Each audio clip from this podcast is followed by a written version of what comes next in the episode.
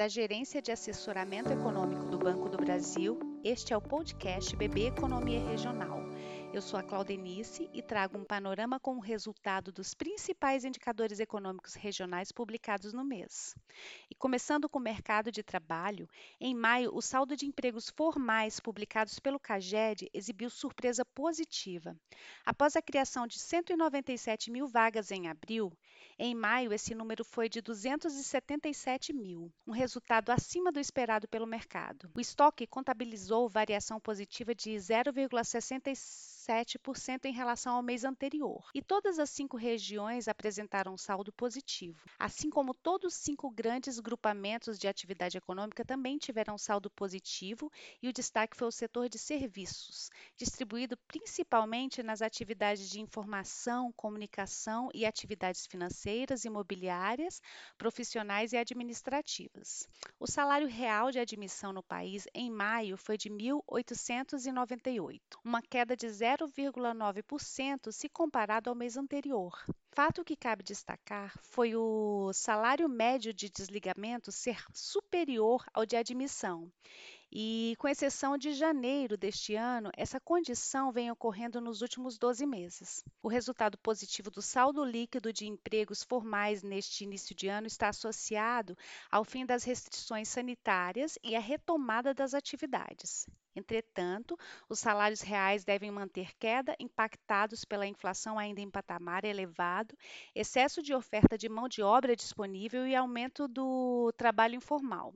Prospectivamente, mantemos nossa avaliação de que o mercado de trabalho siga em ritmo de recuperação gradual, considerando que os desafios devem ser intensificados ao longo do segundo eh, semestre, em em decorrência dos impactos causados pelo patamar contracionista da política monetária sobre a atividade econômica. Agora, falando sobre as atividades e começando pelo campo, os números divulgados pelo IBGE mostraram que a produção de grãos, cereais e leguminosas deve ter safra recorde de aproximadamente 263 milhões de toneladas neste ano. É um crescimento de 3,8% comparado à safra obtida no ano passado.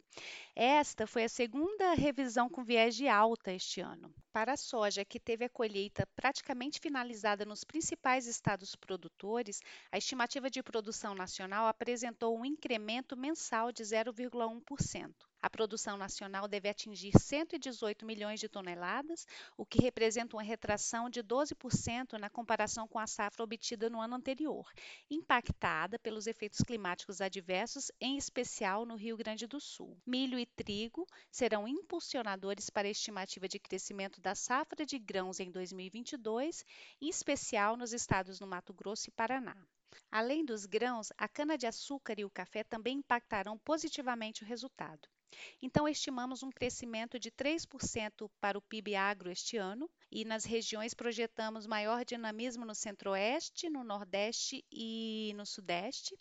No norte, o PIB agro deve ter um crescimento mais tímido, enquanto esperamos retração no sul do país. Sobre o volume de vendas no varejo, os números revelaram novo crescimento em abril, sendo o quarto mês consecutivo de alta no indicador. O bom desempenho veio dos setores de móveis e eletrodomésticos, tecidos, vestuários e calçados e artigos farmacêuticos, médicos e ortopédicos. 19 estados tiveram variação positiva no comércio varejista.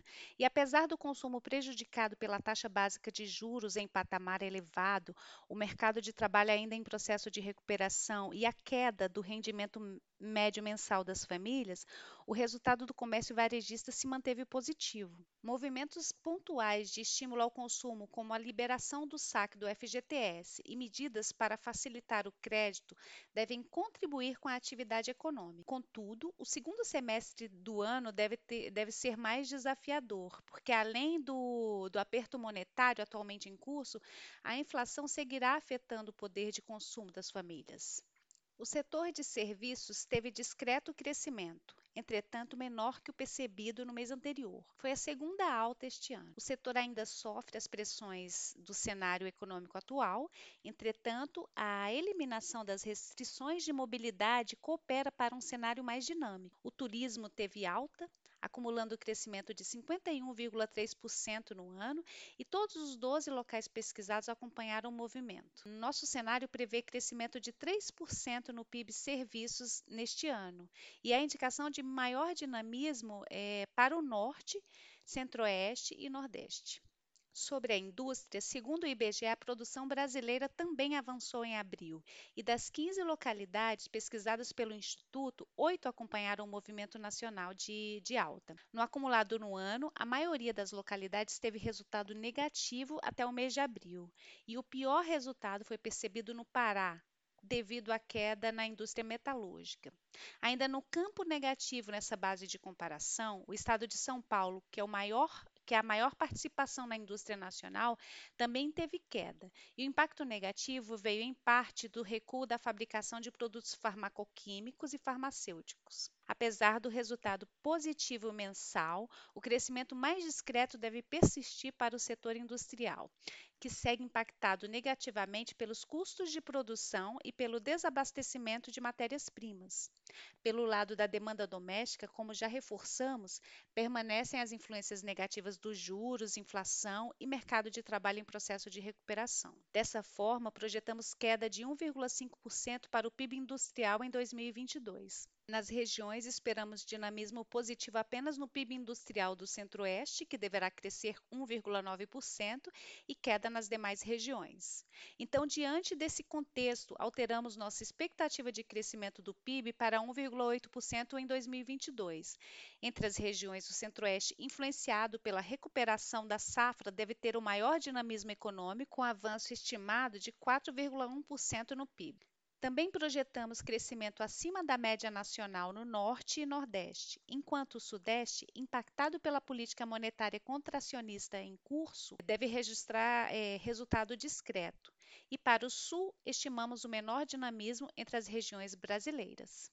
E para encerrar nosso panorama, a inflação oficial do país, medida pelo IPCA, apresentou variação de 0,47% em maio, uma desaceleração após registrar alta de 1,06 no mês passado. Oito do, dos nove grupos de produtos e serviços pesquisados tiveram alta em maio.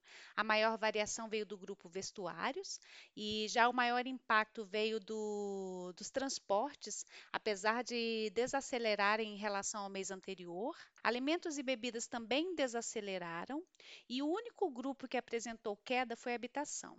Dentre os locais pesquisados pelo IBGE, apenas Vitória, no Espírito Santo, teve recuo mensal no índice, beneficiado pela queda nos preços dos itens alimentação e bebidas e habitação. Cinco localidades marcaram inflação acima da média nacional.